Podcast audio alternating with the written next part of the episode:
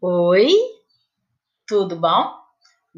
Atividade de língua portuguesa agora. Lembrando que hoje é dia 26 de 10 de 2020, uma segunda-feira, ok? Já separou o caderninho de português? Já está com o cabeçalho pronto, organizado? Beleza? Então vamos lá? Ouçam com atenção a leitura que a professora vai fazer. É muito importante que você treine essa leitura e, se tiver oportunidade, faça para que outras pessoas possam ouvir, respeitando a pontuação, dando uma entonação para quem for o ouvinte entender o que você está lendo. Vamos lá? Com certeza você já observou um anúncio na televisão, em carros, na rua, imagens pregadas em objetos. A isto damos o nome de propaganda. Propaganda é um conjunto de técnicas destinadas a influenciar opiniões. É desenvolvidas por meio de veículos de comunicação e pode ser de ideias, produtos ou serviços. Para se criar uma propaganda, devemos observar com atenção os seguintes itens: qual é o público-alvo? Qual é o produto oferecido? Qual veículo de comunicação será usado? Formal ou informal? Que imagem será utilizada? E aí eu apresento para vocês uma imagem. Você já viu esse produto? Sabe para que serve? Onde usamos? Hum, caso não conheça, pergunte a um familiar sobre esse produto. E aí eu tenho a propaganda de um homem da marca que fala sobre a marca Bombril, que é a palha de aço que geralmente nós usamos na limpeza né, de vasilhas. Número 1. Um, Observe a imagem da propaganda. Responda agora.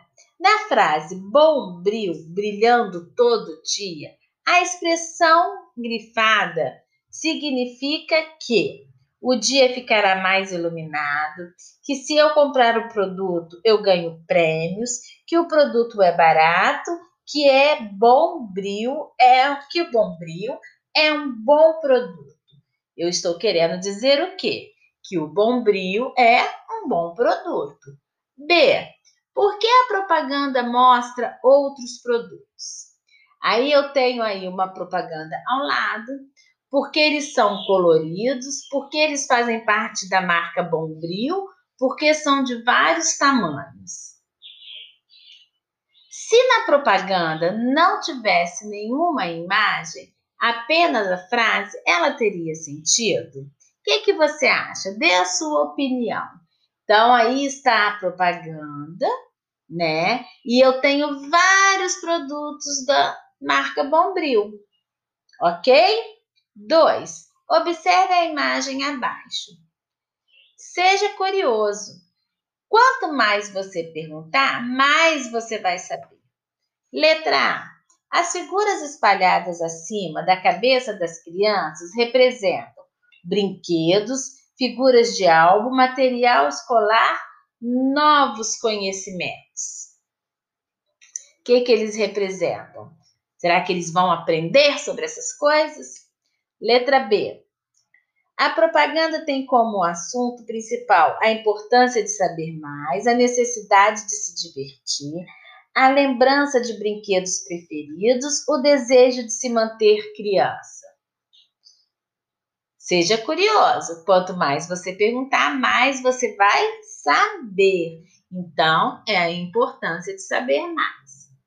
Essa propaganda serve para ensinar a colecionar figurinhas, convencer os pais a comprar presentes, incentivar a curiosidade das crianças, informar sobre descobertas científicas.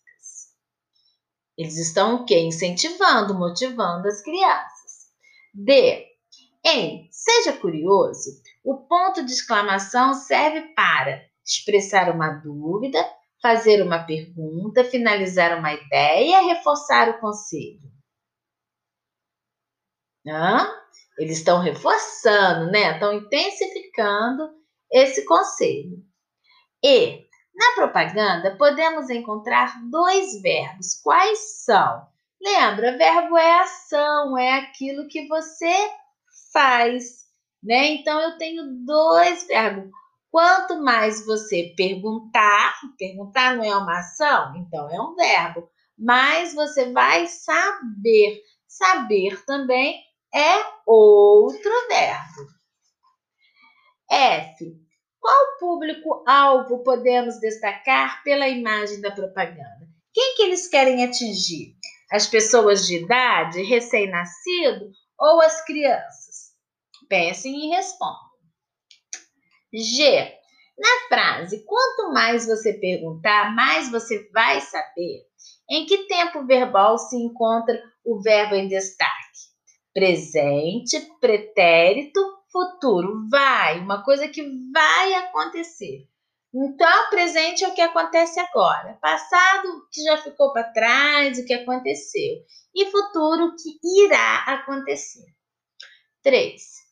As palavras do quadro abaixo estão presentes nas propagandas da nossa aula de hoje. Produto, aumente, casa, brilhando, carro, compre, chance, cadastre. Classifique gramaticalmente as palavras destacadas associando-a as verbo, substantivo comum ou adjetivo. Então, nesse momento, né, que você está com seu caderno de português aberto, que você está respondendo pergunta por pergunta, né, desde a letra A até a letra G, você vai lá passar para a tua atividade 3. Você vai ler produto. Produto é um verbo? É um substantivo comum ou é um adjetivo? Faça uma coluna embaixo de cada um, do 1, um, do 2 ou do 3, ok? E escreva. Casa é um verbo? É um substantivo comum ou é um adjetivo? E aí vocês vão classificando cada palavra, ok, gente? Faça com atenção com capricho, deixem muito bonito. E se tiver alguma dúvida, vamos deixar para tirar na nossa aula que está acontecendo na plataforma toda segunda, terça e quinta às 10h30. Ok? Um beijo para vocês, fiquem com Deus e até a próxima atividade, que será amanhã, dia 27 de outubro.